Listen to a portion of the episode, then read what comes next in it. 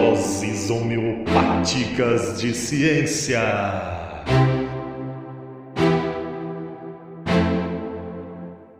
Olá, meus queridos! Que prazer imenso estar com vocês mais uma vez no nosso Ensinecast para mais um DHC Doses Homeopáticas de Ciência. Para quem não conhece, o Ensinecast é um podcast sobre ciência e educação. Se você quiser saber mais sobre a nossa proposta de divulgação científica, entra lá e nos acompanhe nas redes sociais. Eu, Cristiano, biólogo, ecólogo, professor da Universidade Federal de Jataí, juntamente com o James e com o Fernando, estamos com essa proposta de divulgação científica, principalmente de informações sobre educação e ciência. O Ensinecast está também nas redes sociais, divulgando ciência no nosso Instagram, Twitter e Facebook. Também temos o nosso site, lá você encontra todas as informações e nós vamos deixar o link na descrição e na bio do Anchor, ok? Estamos também nos principais agregadores de podcast. É só entrar lá, curtir, nos acompanhar, ok? Se você usa o Apple Podcast, é só nos dar cinco estrelas por lá, isso vai nos ajudar demais na nossa divulgação. Temos também o nosso e-mail ensinecast@gmail.com. Lá você pode enviar todas as suas dúvidas, as suas informações, críticas para que o, o Ensinecast possa crescer cada vez mais. Também você pode nos acompanhar no nosso grupo de WhatsApp do Ensinecast. Lá você vai receber conteúdos em primeira mão e pode participar diretamente de toda a construção desse podcast interessantíssimo. Vamos lá, gente. No nosso DHC de hoje nós vamos falar de algo muito interessante nós vamos falar da teoria da endossimbiogênese, ou simplesmente endossimbiose ou endossimbiose sequencial. Você já ouviu falar alguma coisa sobre isso? Ó, oh, então acompanha aí que com certeza isso vai trazer informações muito interessantes. Bora lá! A teoria da endossimbiose, gente, é algo muito recente dentro da história da ciência em todo o mundo. Isso foi proposto por uma microbiologista denominada Lynn Margulis na década de 60. Inicialmente, essa ideia dela, essa hipótese da endossimbiose, foi muito contestada, até que vários estudos sequenciais a isso após a década de 60 demonstrou que grande parte das ideias propostas por Lynn Margulis estavam corretas. Tá, mas o que vem a ser isso? Quando a gente pega a palavra endossimbiogênese, que é uma palavra derivada do grego, nós temos três radicais aí dentro. Nós temos endo, que quer dizer dentro, interno. Nós temos simbiose, que quer dizer viver junto, né? viver unido, uma dependência muito grande de dois organismos que vivem juntos. E nós temos gênese, ou seja, origem, a origem de organismos que vivem junto de maneira interna. Tá, mas como assim? Da onde surgiu essa ideia toda? É importante a gente lembrar que desde o século XIX, com o livro A Origem das Espécies de Charles Darwin, nós já comentamos muito no nosso Ensinecast sobre essas ideias de Darwin, o quanto que isso alterou a ciência como um todo. Só que um dos pontos mais colocados dentro da ideia de Darwin, que é a luta do mais forte, né? A seleção natural onde aqueles organismos que são mais adaptados, que apresentam características favoráveis, vão permanecer e aqueles que não apresentam uma certa adaptação vão ser eliminados. Tá, beleza, perfeito essa ideia. Só que a Lynn Margulis ela começa a perceber, muito tempo depois, depois de toda a teoria sintética da evolução, ela começa a perceber o quê? Que não é só a briga, que não é só o conflito, que não é só uma seleção agressiva que façam que essa adaptação dos organismos apareça. Que você pode ter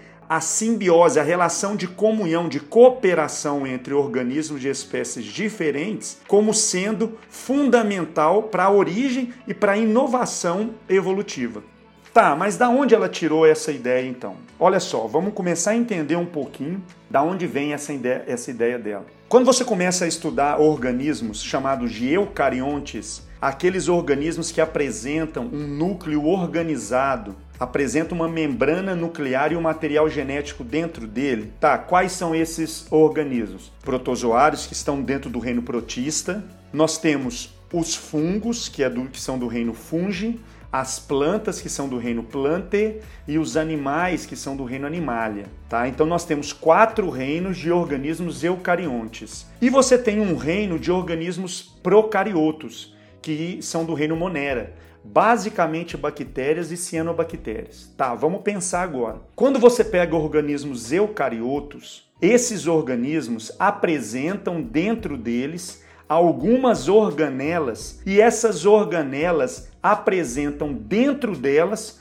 um material genético específico. Tá, mas espera aí, como assim? Vamos entender claramente. Se eu tenho uma célula do meu corpo eu, Cristiano, se eu pego uma célula do meu corpo, eu vou encontrar dentro dessa minha célula várias organelas. Uma das organelas mais essenciais para que eu esteja vivo e funcionando, o meu corpo possa funcionar, é chamada de mitocôndria. As mitocôndrias são as organelas responsáveis pela respiração celular. Só que essa mitocôndria, ela não está no meu núcleo, ela está no citoplasma da minha célula. E ela apresenta dentro dela um material genético, um DNA que é exclusivo dela. O que, que a Lynn, Lynn Margulis fez? Quando ela começou a, a comparar, ela identificou esse material genético e começou a comparar o material genético das mitocôndrias com o material genético do núcleo dessa célula. E ela começou a identificar características muito peculiares e diferentes entre esses dois materiais genéticos. O material genético presente nas mitocôndrias, quando ela começou a fazer uma comparação mais específica, ela percebeu que esse material genético era muito mais próximo de bactérias muito primitivas do que com outras células eucarióticas, de organismos do, do, do reino animal, por exemplo.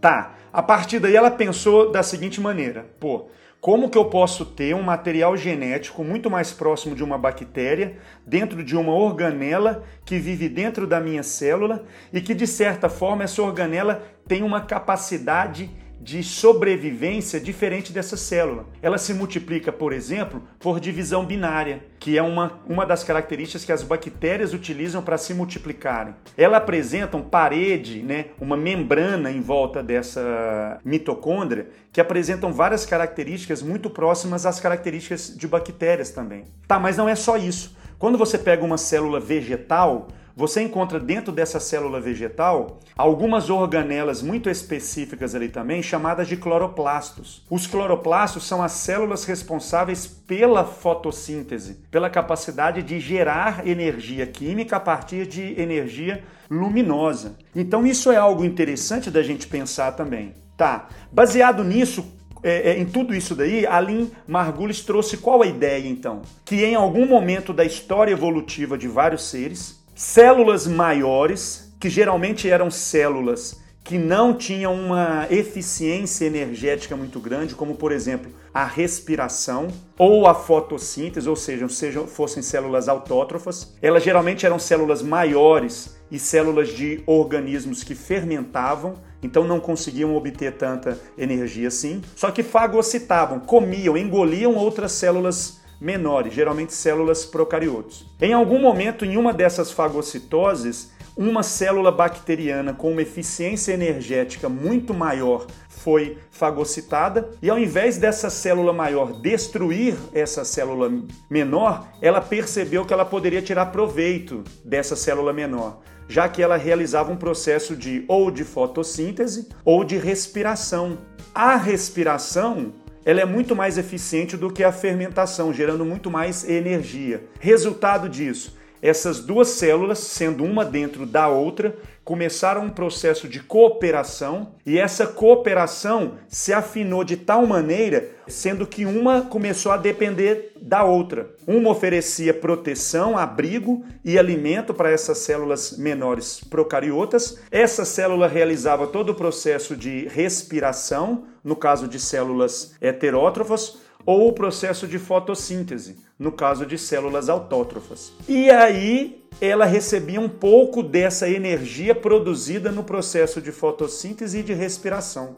Esse processo todo gerou uma alta capacidade de adaptação dessas novas células, desse, desse novo organismo constituído de duas espécies diferentes. Isso fez com que essa adaptação fosse crescendo cada vez mais. A partir de certo ponto, a multicelularidade começou a dominar esse processo evolutivo e nós chegamos, podemos falar assim, na situação que estamos agora, com células e organismos altamente complexos, só que com resquícios de bactérias dentro de nossas células, demonstrando uma origem simbiótica do que somos hoje. Isso é simplesmente fantástico. Isso é uma das grandes teorias evolutivas, teorias científicas que vêm sendo trabalhadas o tempo inteiro. Espero que vocês tenham gostado desse nosso DHC de hoje, doses homeopáticas de ciência, falando um pouquinho sobre a endossimbiogênese ou teoria da endossimbiose que mostra um pouquinho sobre nós, sobre como nós estamos adaptados hoje e a nossa grande capacidade de respiração celular graças a bactérias muito primitivas. Valeu, galera, abração para vocês, nos acompanhem em todas as nossas redes sociais, sempre curtindo o nosso Ensinecast. Valeu!